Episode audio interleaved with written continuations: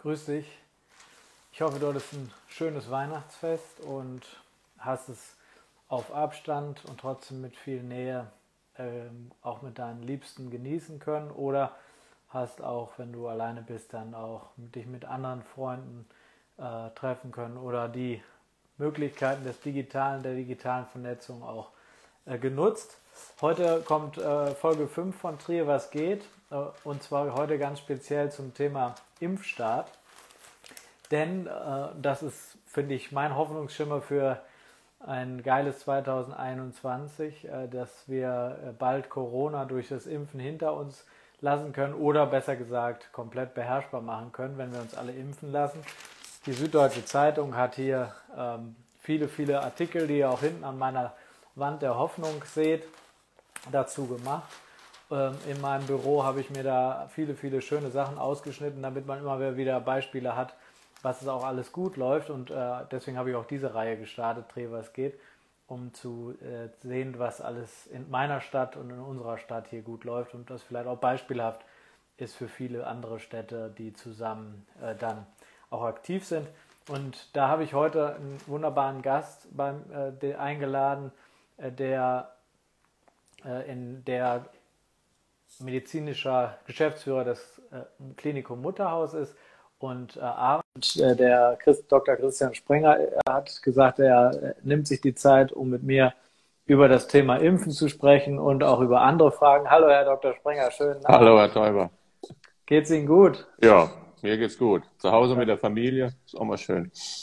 Das freut mich sehr. Ja, haben Sie Weihnachten äh, auch äh, im, im, engen Kreis gut äh, gefeiert? Ja, ja, ganz konform. Ja. Unser Sohn ist nach Hause gekommen und haben wir schön mit allen drei Kindern gefeiert. Ah, haben wir mal genossen. Ich wollte gerade sagen, ich habe das nämlich auch genossen. Da hat man weniger Reisestress gehabt. Meine Familie ist ja viel im, im hohen Norden und da ist man sehr viel auf der Autobahn immer ansonsten. Und so haben wir mit meinen beiden Kindern haben wir dann auch gestern den Schnee am Erbeskopf genießen können und das hätten wir wahrscheinlich sonst auch gar nicht gemacht. Ja. Schade ist es halt für die Omas und die Opas, aber gut, das ist dieses Jahr dann so, wie es ist. Ja, ich bin, äh, meine Oma ist ja leider vor kurzem an Corona gestorben mhm. ähm, und äh, mein einziger noch verbleibender Opa, der äh, wurde, wird tatsächlich jetzt nächste Woche schon geimpft äh, weil er in einem äh, Pflegeheim wohnt und äh, das, da bin ich sehr, sehr glücklich, dass er da äh, sich A bereit erklärt hat und B, dass das auch jetzt so schnell ähm, dann auch anläuft. Ähm, wie sieht denn Ihre die Lage? Sie sind ja Geschäftsführer im medizinischer Geschäftsführer habe ich jetzt auch gelernt, im Klinikum Mutterhaus. Und ich bin Ihnen ja erstmal, das will ich erstmal sagen, ganz herz, also wirklich von Herzen dankbar für Ihr Engagement dass Sie mit Ihrem riesigen Team, äh, das ist ja ohne Teamarbeit gar nicht zu leisten, ähm, natürlich in diesen ganz schweren Zeiten, die äh, wir in Trier ja noch dazu durch diese schreckliche äh, Morde in der Innenstadt noch dazu hatten, medizinisch und psychisch auch in dem zu, zu, verarbeiten und immer noch verarbeiten müssen, ist das aber für Sie ja als Team eine riesen Herausforderung äh, im gesamten Jahr gewesen, mit Corona klarzukommen und das auch in enger Zusammenarbeit mit dem Brüderkrankenhaus. Und da bin ich Ihnen ganz herzlich dankbar und äh, habe Ihnen das ja auch schon mal schriftlich auch zukommen lassen. Aber mir ist es wirklich wichtig, das äh, äh, immer wieder auch zu betonen, was, was Sie gemeinsam mit den anderen dort geschafft haben, ist herausragend. Und äh, wir haben ja in Trier ein eigenes Corona-Krankenhaus in ich weiß nicht, Sie können es besser vielleicht noch mal kurz sagen, wie, welcher Zeit Sie das alles aufgebaut haben und dann auch wieder Standby und jetzt wieder auf voll, äh, vollen Betrieb gesetzt haben, sodass auch äh, andere Erkrankungen ja weiter behandelt werden können.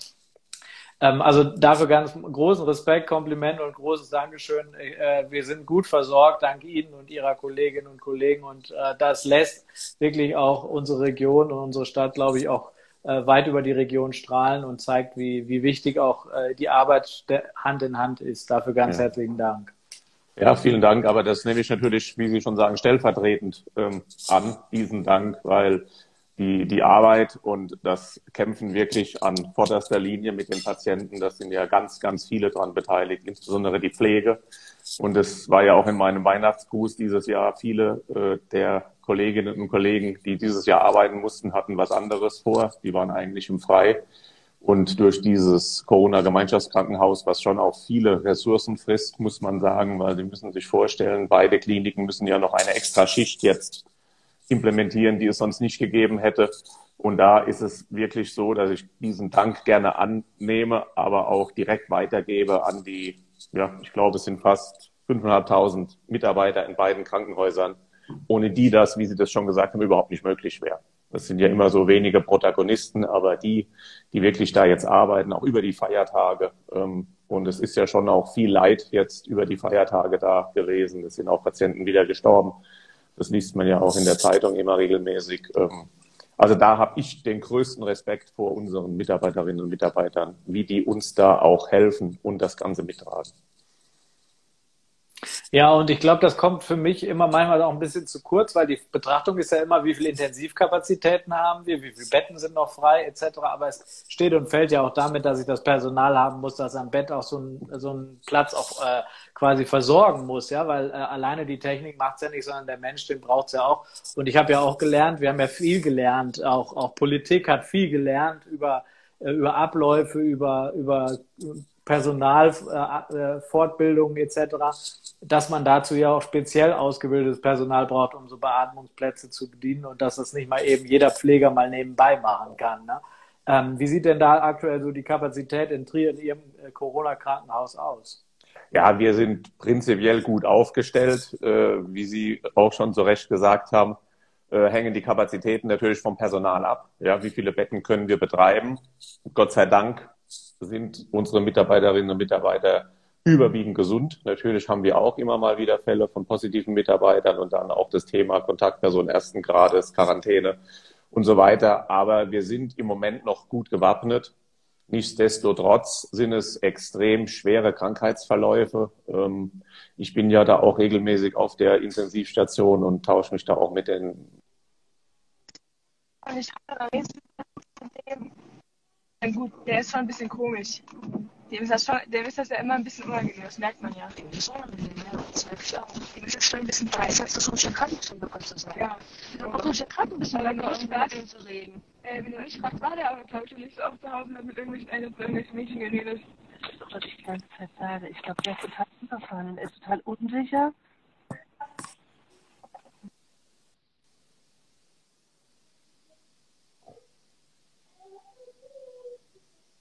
Herr Sprenger? Ja, ich, äh, ich bin da. Ah, ich habe Sie gerade kurz nicht gehört. Da habe ich, ich äh, bin da. Der, gut, wunderbar. Ich, ich hatte gerade jemand anders in der Leitung. Irgendwie komischerweise habe ich auch nicht gehört. Ähm, deswegen tut mir leid, habe ich jetzt den, den, äh, Ihren Schluss nicht mehr, nicht mehr mitbekommen. Nein, es ist äh, eine lebensbedrohliche Erkrankung, gerade für ältere Leute, äh, ältere Menschen. Und jetzt über Weihnachten sind auch wirklich äh, Patientinnen und Patienten bei uns gestorben. Und das ist dann auch noch mal noch belastender für die Kolleginnen. Ja, wir sind ja, wir treten ja an, um den Leuten zu helfen. Und ähm, das ist ja auch jetzt über die gesamte Zeit der Pandemie äh, schon so, dass sie gerade auf der Intensivstation es extrem schwer haben, den Leuten zu helfen. Und auch da muss man immer diesen emotionalen Stress natürlich auch mal mit in den Blick nehmen, den die Mitarbeiterinnen und die Mitarbeiter da haben.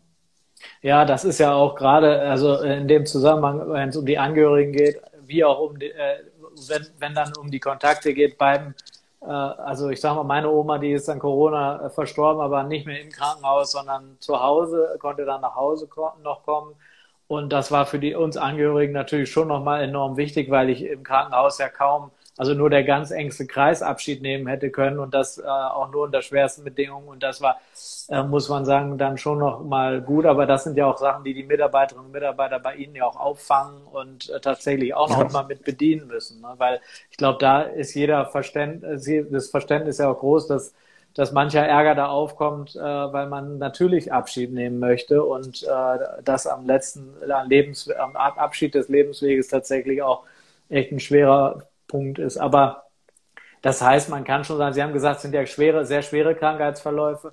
Es gibt ja immer mal wieder so die Vergleiche mit einer Influenza. Ja, also das ist im Endeffekt nicht schlimmer als eine Grippe. Äh, da sterben auch immer so ein paar äh, 20, 25.000 im Jahr dran. Und ähm, wie, wie, wie würden Sie das einschätzen, äh, diese, diese äh, also den, ja, den, Vergleiche? Den, das ist ein Vergleich in meinen Augen, der nicht trägt. Ja, Sie können das nicht miteinander vergleichen.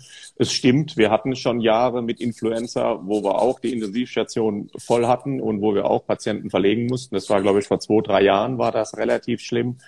Aber da sind nicht prozentual so viele Leute gestorben. Da sind auch viele von der Intensivstation wieder weggekommen. Das Problem bei Corona ist ja, dass prozentual viele sterben. Es sterben vielleicht absolut jetzt nicht so viele, bin kein Statistiker, aber einfach die Erkrankten haben eine hohe Mortalität. Und das darf man halt nicht vergessen. Und ähm, ich halte mich da auch fern von diesen äh, Diskussionen. Wir sehen das jeden Tag im Krankenhaus. Wir sehen, wie die Patienten da auf dem Bauch liegen, wie die beatmet werden, wie die Pflegerinnen und Pfleger vermummt und mit Visier und FFP2-Masken in die Zimmer gehen. Das machen wir ja nicht, ähm, weil es ein Schnupfen ist. Aber ähm, ich glaube, dass die, die Mehrheit das auch so sieht und realisiert. Und bei den anderen können wir immer nur dafür werben, das auch so zu sehen. Aber letztendlich haben sie immer die Situation, dass sie nicht alle überzeugen können. Das kennen Sie wahrscheinlich besser als ich. ja, ich sag mal, wir haben, denke ich, schon tatsächlich die Herausforderung, ähm, dass wir also aus meiner Sicht haben wir zwei Herausforderungen. Ich bin, äh, habe ich eingangs schon gesagt, ich finde, das ist heute ein ganz wichtiger Tag, wenn wir äh, den Impfstart dann auch in Europa, aber auch dann eben bei uns in Deutschland haben und äh, wir dann auch äh, wirklich mit, ich glaube, wahrscheinlich heute Abend die Tagesschau überall voll sein wird mit den Bildern von ersten. Die Süddeutsche Zeitung äh, hat, hat ja vom Peaks der Hoffnung etc. beschrieben und viele andere schöne Begriffe auch. Ähm, aber wir brauchen, wir haben ja zwei Punkte. Wir haben einmal viele, die schnell wollen und äh, andere, die dann äh, auch überzeugt werden müssen, dass man auch äh, äh, dann darüber hinaus auch äh, genügend in der Gesamtmasse haben muss, um Corona auch beherrschbar zu machen. Äh, wie sind denn Ihre Erfahrungen in der, in Gesprächen auch äh, mit den, gibt es da schon Anfragen, äh, äh, wann kann ich geimpft werden? Äh, gibt es auch, oder gibt es da auch schon Skepsis, wo das an, die an Sie herangetragen wird? Ich, muss ich jetzt, äh, auch als Mitarbeiter, ich will aber gar nicht. Äh, wie, wie ist da Ihre Erfahrung im, im Umgang mit dem Impfen? Also eine große Impfskepsis kommt jetzt bei mir nicht an. Wir hatten auch dieses Jahr, ähm, hat uns der Betriebsarzt noch gesagt, eine der höchsten Impfquoten, was die Grippeimpfung anbelangt hat. Also mhm. das war schon, war ja auch empfohlen, sich gegen Grippe impfen zu lassen, dass wenn man dann Corona kriegt, dass man nicht auch noch eine Grippe dazu kriegt. Ähm, ich bin da ganz optimistisch. Ähm, wir haben bei uns in der Klinik die Devise rausgegeben, wir beschäftigen uns intensiv damit, wenn wir wissen, wie viel Impfstoff bekommen wir wann. Aber ich gehe schon von der Impfquote im Schnitt um die 60 Prozent aus. Ähm, ich glaube, dass das Personal, was unmittelbar mit den Corona-Patienten arbeitet, eine deutlich höhere Impfbereitschaft hat, weil die das eben jeden Tag sehen. Ich könnte mir vorstellen, dass die Impfbereitschaft äh, bei Corona-fernen Personengruppen sich so an der, an der Influenza, an der Grippeimpfung orientiert. Und ähm, es kommen ja am Anfang nicht so viele Impfdosen. Also ich glaube, das wird jetzt eine ganz schwierige Phase, sozusagen die, ja, diese ethische Betrachtung, wer hat es zuerst verdient, warum die einen und warum nicht wir. Also ich glaube, da ist es ganz wichtig, dass man sich da solidarisch zeigt und sagt, ja, wir müssen jetzt mal die Schwächsten impfen, weil die haben es am nötigsten. Und äh, dann ist, glaube ich, der nächste Schritt, ähm, wie gehen wir mit denen um, die geimpft sind. In Israel äh, habe ich gehört, die kriegen ja da so einen grünen Pass, wenn sie geimpft sind und dürfen quasi wieder ein relativ normales Leben führen. Das stelle ich mir noch ein bisschen schwierig vor, insbesondere unter dem Aspekt, dass wir ja nicht wissen, ob ein Geimpfter die Krankheit nicht vielleicht doch übertragen kann. Mhm. Wir wissen mit einer sehr hohen Wahrscheinlichkeit, dass er immun dagegen sein wird, bei dem BioNTech-Impfstoff um die 90 Prozent. Aber was ja noch keiner meines Wissens äh, äh, bis jetzt sicher gesagt hat, ist, äh, sind die noch infektiös, wenn sie es haben. Und insofern glaube ich, wird uns diese gesellschaftliche Herausforderung, wie gehen wir miteinander um, wie nehmen wir auf uns gegenseitig Rücksicht, ähm, doch noch länger beschäftigen, als wir glauben. Ich glaube schon, dass es irgendwann vorbei sein wird, aber meine persönliche Meinung, das ist jetzt ähm, Christian Sprenger, ist, dass das schon Sommer wird. Mhm. Ende Sommer. Ich würde auch diese, diese ähm, Impf, ich sag mal, Impfvorteile, die, die man, äh, manche diskutieren auch, äh, Horst Seehofer hat es jetzt heute auch nochmal abgelehnt, Malu Dreyer hat es ja auch schon mal ganz klar zurückgewiesen. Also ähm, ich halte das auch nicht für den richtigen Weg, weil ich glaube, damit wird auch neben dem, was Sie gesagt haben, medizinisch, glaube ich auch gesellschaftlich äh, tatsächlich sehr schnell wieder ausgesiebt und in die Guten und in die Bösen, äh, sage ich jetzt mal, äh, getrennt. Geht ja sogar dahin, dass Lufthansa und andere, ähm, Lufthansa weiß ich nicht, aber auf jeden Fall manche Reiseanbieter dann sagen, die dürfen und die fliegen und die äh, mit uns fliegen und die nicht. Das sind natürlich aber auch Punkte, wo ich sagen muss, naja gut, äh, beruflich kann es ja trotzdem notwendig sein, dass ich, äh, dass ich fliegen kann, will. Oder ich muss vielleicht aufdecken, äh, dass ich gar nicht äh, geimpft werden kann, weil auch die gibt es ja Menschen, die, äh, die, äh, die wir, die autoimmunkrank sind oder wie auch immer, die tatsächlich eine spezielle Schwierigkeiten mit Impfstoffen haben äh, und die ja darauf setzen, dass die anderen 80, 90 Prozent sich impfen lassen, damit es einfach nicht mehr schwierig, äh, keine Erkrankung mehr gibt. Also ich glaube, dass wir da auch in eine gesellschaftliche Debatte kämen, die wir nicht aushalten können, weil damit ein indirekter Impfzwang kommt und, ich, und den wollen wir, glaube ich, ja alle nicht. Ja, ja, und ich glaube, die gesellschaftliche Debatte ist ja schon schwierig im Moment. Also ja. gerade, da muss ich schon sagen, gerade auch die Diskussionskultur der Impfgegner, ähm, die halte ich natürlich schon für bedenklich. Und insofern, glaube ich, hilft es da immer nur mit einer gewissen Ruhe und Gelassenheit dagegen zu halten. Ich glaube, auch da werden sie nicht alle überzeugen, wenn es uns gelingt, ein paar zu überzeugen. Und äh, was ich von Anfang an auch, was wir auch hier in der Familie gemeinsam festgelegt haben, war eigentlich, und ich glaube, das ist auch nach wie vor das Wichtigste, Abstand zu halten, eine Maske zu tragen, ähm, sich die Hände zu waschen, äh, zu desinfizieren. Also das ist wirklich ganz einfach, andere zu schützen. Ähm, und ich glaube, hätte das halt von Anfang an eine größere Anerkennung gehabt, wäre es uns vielleicht auch ein bisschen leichter gefallen, da durchzukommen. Aber das ist jetzt Spekulation. Hm. Ja, ich glaube auch, dass wir daraus auch lernen können, äh, wie wir auch künftig, ich meine, das hilft ja auch bei äh, anderen Erkrankungen, ja, weil äh, das ist ja jetzt keine, eigentlich keine große neue Errungenschaft, aber scheinbar haben wir sie sehr stark im Alltag vergessen, ähm, äh, dass man tatsächlich auch Grippe verhindern kann, auch den Schnupfen etc. Wenn ich natürlich vielleicht nicht, also dass ich mir Hände wasche, gehört eigentlich zu einer Grundhygiene, aber scheinbar auch die ist nicht bei jedem gar, eingehalten. Und deswegen glaube ich, kann man da auch daraus lernen und ich hoffe auch, dass wir daraus daraus lernen. Das war immer so ein Punkt bei uns im Gesundheitsausschuss im Landtag, dass der Hygieniker von der Unimed äh, in Mainz immer gesagt hat, äh, also das sind so Punkte, äh, da würde er sich freuen, wenn, das wäre sein größter Wunsch, wenn man diese Lernkurve lange halten kann. Die Skepsis ist äh, bei manchen Punkten natürlich da, aber wenn wir das grob äh, in der Mehrheit machen, glaube ich, hilft uns das insgemein auch äh, für die gesamte weitere Zukunft, mal abseits ja. von Corona. Ne? Und das ist ja auch diese unsägliche Diskussion im Moment. Ähm, es gibt keine Influenza mehr, alles ist nur noch Corona.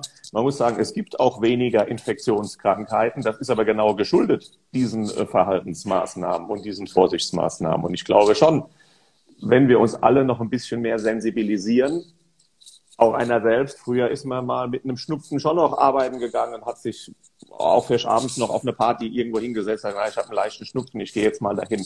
Äh, heute mit den Masken und auch jetzt gerade unser Personal, insbesondere das patientennahe Personal, die arbeiten ja auch alle mit FFP2-Masken. Also wir haben ja auch jetzt eine längere Lernphase hinter uns. Wir haben das jetzt auch umgestellt, dass die alle FFP2-Masken tragen. Das ist auch ein größerer Schutz fürs Personal.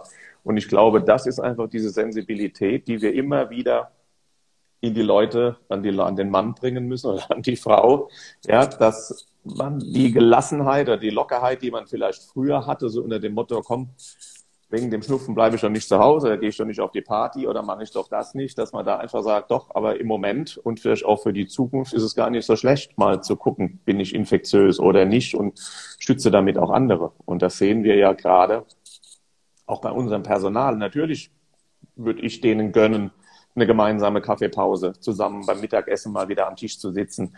Das geht halt nicht. Also unsere Cafeteria ist eigentlich ein Trauerspiel. Da stehen die Tische auseinander, an jedem Tisch steht Abstand halten, maximal zwei Personen an dem Tisch. Aber anders kriegen wir es halt auch nicht hin. Mhm. Würden Sie denn auch sagen, dass solche, äh, sind, wir haben ja auch Erleichterungen jetzt in den Krankschreibungen bei solchen Schnupfenerkrankungen etc., dass man die, äh, dass man vielleicht sowas auch an mit einem höheren Verantwortungsbewusstsein der Einzelnen, die damit umgehen, äh, auch weiter zukünftig umsetzen sollte? Vielleicht auch vielleicht in den Wintermonaten, äh, dass man das so an, oder würden Sie sagen, das braucht man dann nicht mehr? Ich glaube, das ist jetzt noch ein bisschen früh, so Schlüsse zu ziehen. Ich glaube, wir müssen irgendwann, wenn diese Pandemie mal weitestgehend bewältigt ist oder besiegt ist, genau uns diese Themen angucken. Was war gut, was war schlecht? Ist das gut? Ist das ein Modell für die Zukunft? Ich glaube zum Beispiel auch, wenn wir in meinen Augen schon noch digital etwas rückständig sind, aber den Sprung, den wir jetzt gemacht haben dadurch, ja, auch äh, zukünftig vielleicht telemedizinische Sprechstunden anzubieten, mhm. glaube ich schon, dass wir vorne entwickeln. Jetzt zu sagen, naja, eine telefonische Krankschreibung sollten wir jetzt einfach mal machen für die Zukunft, weiß ich nicht, ob man das jetzt schon mit so Einzelpunkten sich festlegen sollte. Ich glaube, so wie Sie das sicherlich in der Politik machen, wie wir das auch in der Klinik machen. Wir machen ja immer diese Debriefings, wir gucken uns an, was ist in den letzten vier Monaten gut gelaufen, was ist schlecht gelaufen und daraus Maßnahmen ableiten. Und ich glaube, da werden wir alle gut beraten, wenn wir das nach dem Ende der Pandemie dann genauso machen. Und dann vielleicht auch ein bisschen noch lokal bezogen, dass man sagt, bei uns hat das gut gewirkt. Ähm, vielleicht 100 Kilometer weiter war das die bessere Lösung. Aber das wäre mir lieber, als jetzt zu sagen, komm, das eine funktioniert gut, da stellen wir mal schnell um und lassen das. Mhm. Ja, das ist doch, finde ich, auch wichtig. Wir haben ja äh, auch als äh, Landtag schon eine Enquete, äh, eine Enquete äh, Corona-Pandemie gehabt, wo wir erste äh, Sachen schon mal uns angeschaut haben, was mit Forschung, weil äh, ich meine, aus Rheinland-Pfalz kam ja immerhin der erste ähm, oder der, der Impfstoff, den wir jetzt auch verimpfen werden. Das ist, spricht ja auch für unsere äh, Forschungslandschaft. Das äh, ist ja aus der Unimedizin auch hervorgegangen. Und wir haben auch äh, gelernt, dass wir, also weniger ich, aber vielleicht andere auch gelernt, dass eine dezentrale ähm, Krankenhaus- oder Arztstruktur durchaus sehr wichtig ist. Wir haben ja in Trier dazu auch mit Ihnen gemeinsam unter anderem den Medizincampus auch äh, begonnen jetzt ähm, in, und damit auch eine, für die Region auch Fachkräfte von morgen zu sichern. Und Sie sind ja auch ähm, koordinierendes äh, Krankenhaus für die Region im Endeffekt in der Absprache. Könnten Sie vielleicht mal die beiden Punkte, also das Koordinieren, was machen Sie da und wieso ist dieser Medizincampus für die Region Trier so ein wichtiger Startpunkt gewesen? Gut, das sind jetzt aber zwei getrennte Themen. Koordinierendes ja. Krankenhaus sind wir ja zusammen mit dem Brüderkrankenhaus äh, und da auch nochmal mein Dank auch an die Kolleginnen und Kollegen im Brüderkrankenhaus. Also ich finde das schon bemerkenswert, sage ich mal, wie gut wir da auf allen Ebenen zusammenarbeiten. Und äh, auch das, glaube ich, zeichnet jetzt dann auch die Situation in Trier aus, dass wir da relativ schnell jetzt, sage ich mal, den Wettbewerb pausiert haben. Ja, der Wettbewerb, der wird wieder kommen. Das ist auch gar nicht schlecht, wenn es ein bisschen Wettbewerb gibt. Aber im Moment haben wir den pausiert, um uns gemeinsam dieser Pandemie zu stellen. Und insofern auch nochmal vielen Dank an die Kollegen im Brüderkrankenhaus und da dann stellvertretend auch für die vielen Mitarbeiterinnen und Mitarbeiter an den Christian Weißkopf und den Bruder Peter, mit dem wir da sehr intensiv ähm, im Austausch sind. Koordinierende Krankenhäuser war ja eine Initiative der Ministerpräsidentin und der Gesundheitsministerin, die ähm, die Maximalversorger in Rheinland-Pfalz quasi mal eingeladen hatte, schon relativ früh im Jahr, um sich auszutauschen. Und wir haben so sage ich mal, ein bisschen die koordinierende Funktion, dass wir gucken, wie sind die Intensivbetten um uns herum belegt, äh, wie im Frühjahr war das noch viel wichtiger, wie sieht es aus mit Schutzausrüstung, ähm, müssen wir irgendwie Schutzausrüstung verteilen. Es ist nicht so, dass wir da jetzt steuern können, also die anderen Kliniken um uns herum, äh, Saarburg, Bitburg, Wittlich, Hermeskeil, die sind schon noch autark, aber es ist einfach ein anderer Austausch. Und wir haben natürlich hier mit der Corona-Intensivstation so ein Punkt, wo wir schon auch helfen können. Wir haben jetzt auch aus Ludwigshafen Patienten übernommen, weil da die Lage ja, ja deutlich schlimmer ist als bei uns.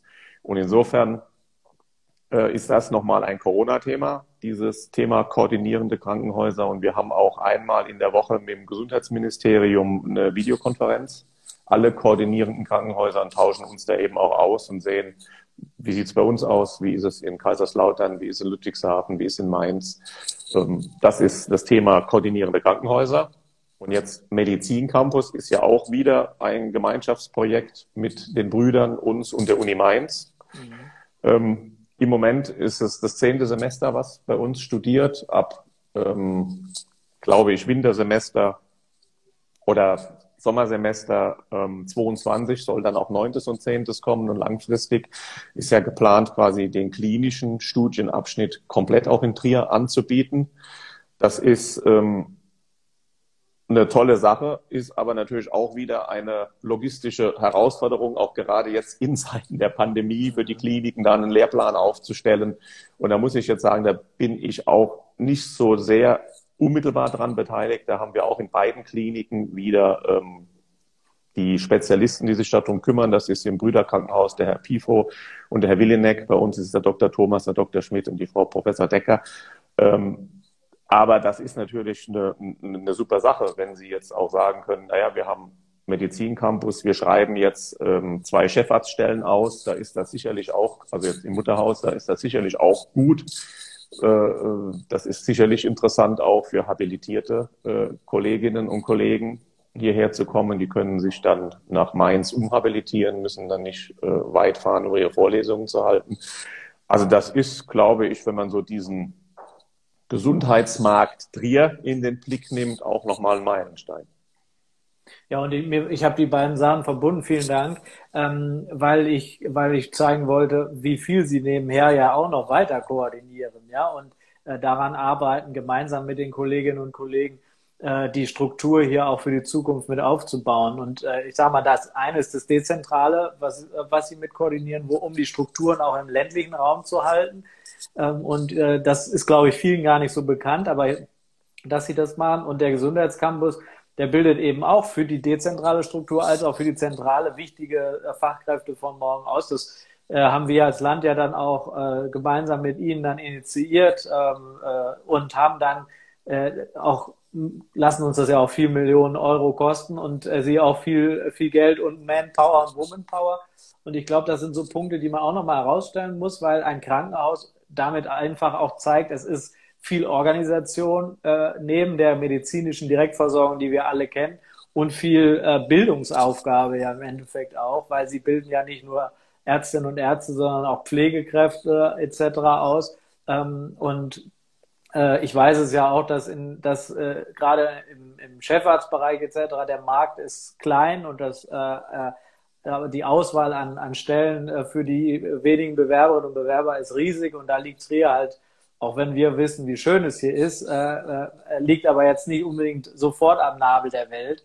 Äh, und äh, deswegen glaube ich, ist das eine richtige Investition und vielen Dank auch dafür Ihr Engagement, dass Sie sich darum kümmern, dass äh, wir auch morgen und übermorgen hier so gut versorgt wie heute.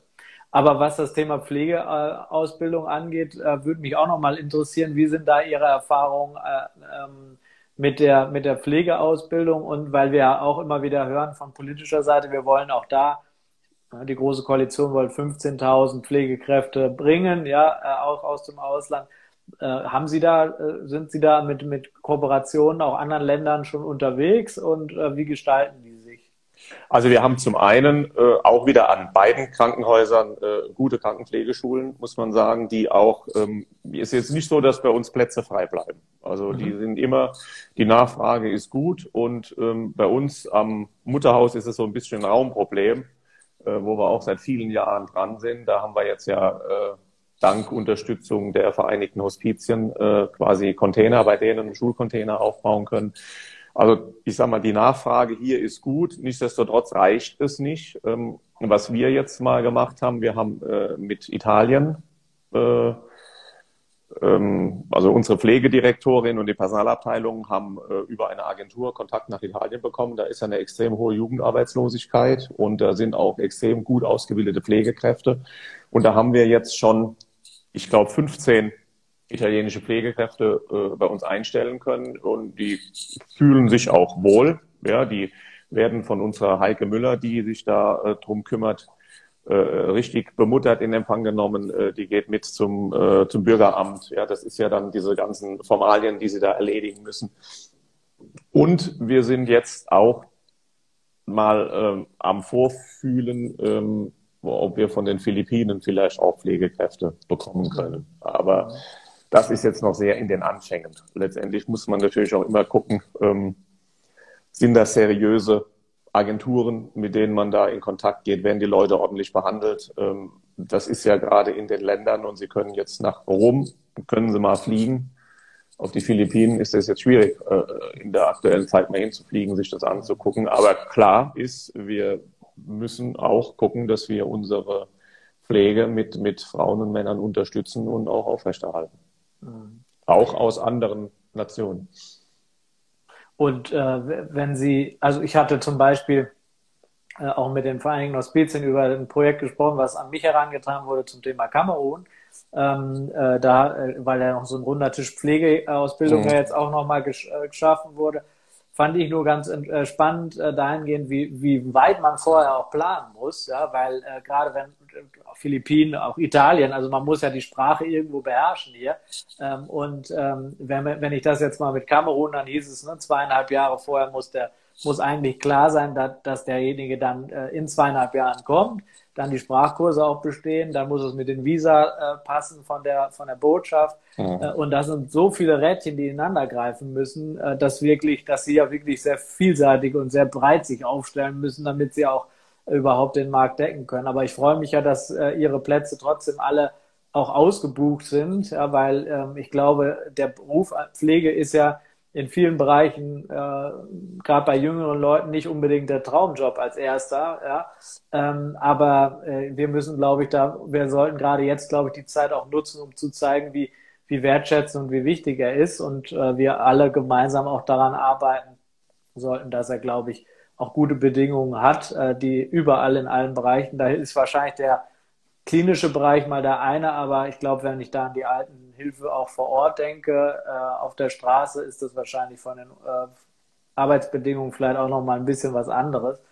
Ähm, und da müssen wir, glaube ich, gesellschaftlich auch gucken, dass das Thema der Wertschätzung und Anerkennung von Pflege auch über Corona hinaus auch getragen wird, weil äh, auch da äh, hilft es sonst nichts, wenn wir viele, äh, viele Häuptlinge haben, aber keine Indianer, die miteinander dann äh, die Arbeit erledigen. Ne? Ja, und da muss man auch sagen, geht es ganz klar auch wieder Richtung Teamfähigkeit. Das nutzt auch, äh, sage ich mal, Sie können der beste Chirurg sein.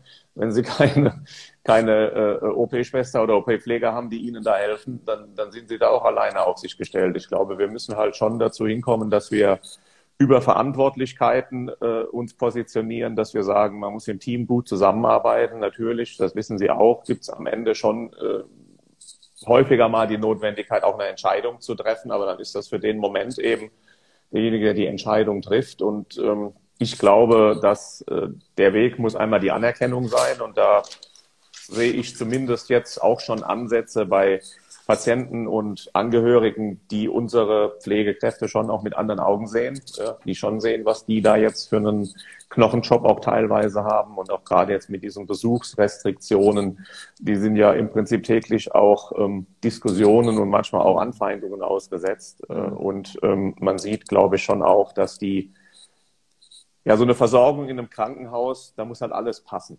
Ja, da müssen die Ärzte mit den Schwestern, sie brauchen auch eine gute Personalabteilung, die dann sagt, äh, wir fahren jetzt nach Rom und sie brauchen eine gute Pflegedirektion, die sagt, wir gucken auch, dass das da funktioniert. Sie brauchen eine, eine Verwaltung, die ordentlich arbeitet. Also wenn ich mir überlege, was unsere Verwaltung äh, geschuftet hat, um Schutzausrüstung zu besorgen im Frühjahr, das war ja schon, ähm, waren ja schon Zeiten, wo man nicht sicher sein konnte, dass man morgen noch Masken hat.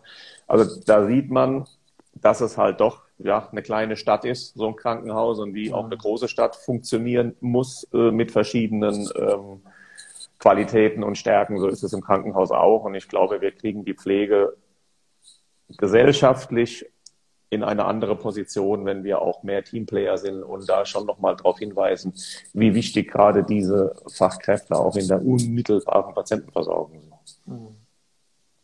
Was ist denn Ihr Wunsch für 2021? Vielleicht noch zum Abschluss. Was wünschen Sie sich für, für sich und vielleicht auch für uns alle zusammen?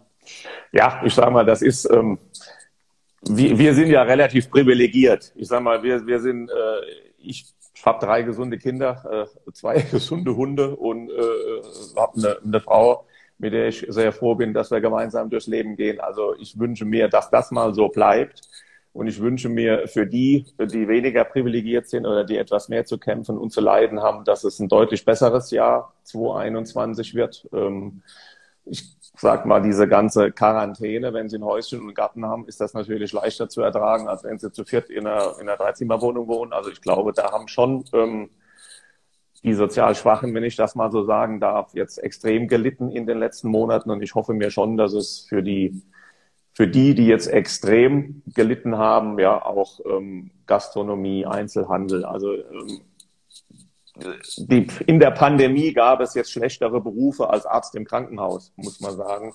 Insofern bin ich jetzt dankbar oder auch froh, wenn 2020 rum ist und hoffe, dass 2021 auch wieder äh, für die Breite der Bevölkerung äh, ein bisschen Zuversicht bringt und äh, wünsche das eigentlich den Leuten, dass die entweder wieder auf die Füße kommen oder auf den Füßen bleiben. Und dass wir alle gesund bleiben und dass wir vernünftig miteinander umgehen. Ich glaube, dann haben wir schon viel gewonnen. Schöne Schlussworte, den schließe ich mich gerne an ne? und äh, wünsche Ihnen, Ihrer Familie und allen, die uns zugeschaut haben, beste Gesundheit und ähm, noch ein paar schöne äh, Tage in einem ja, fast in vielen Bereichen zu vergessenen Jahr äh, und äh, mit voller Power in ein, äh, in ein neues Jahr, was uns durch Impfen, durch äh, gemeinsamen Abstand halten, noch ein bisschen Maske tragen, äh, tatsächlich dann Gesundheit erhält und äh, dann äh, auch vielleicht wieder etwas gewohntere Freiheiten. Und dass wir beide uns vielleicht dann auch nochmal wieder äh, auch physisch äh, sehen können genau. und äh, dann auf, auf ihre Erfolge auch anstoßen können. Ja. Und dafür äh, ganz herzlichen Dank und einen wunderschönen Abend wünsche ich Ihnen jetzt. Ja, ja. Vielen, vielen, Dank, Dank für das Format. Guten Rutsch. Danke, guten Rutsch. Danke. Tschüss. Tschüss.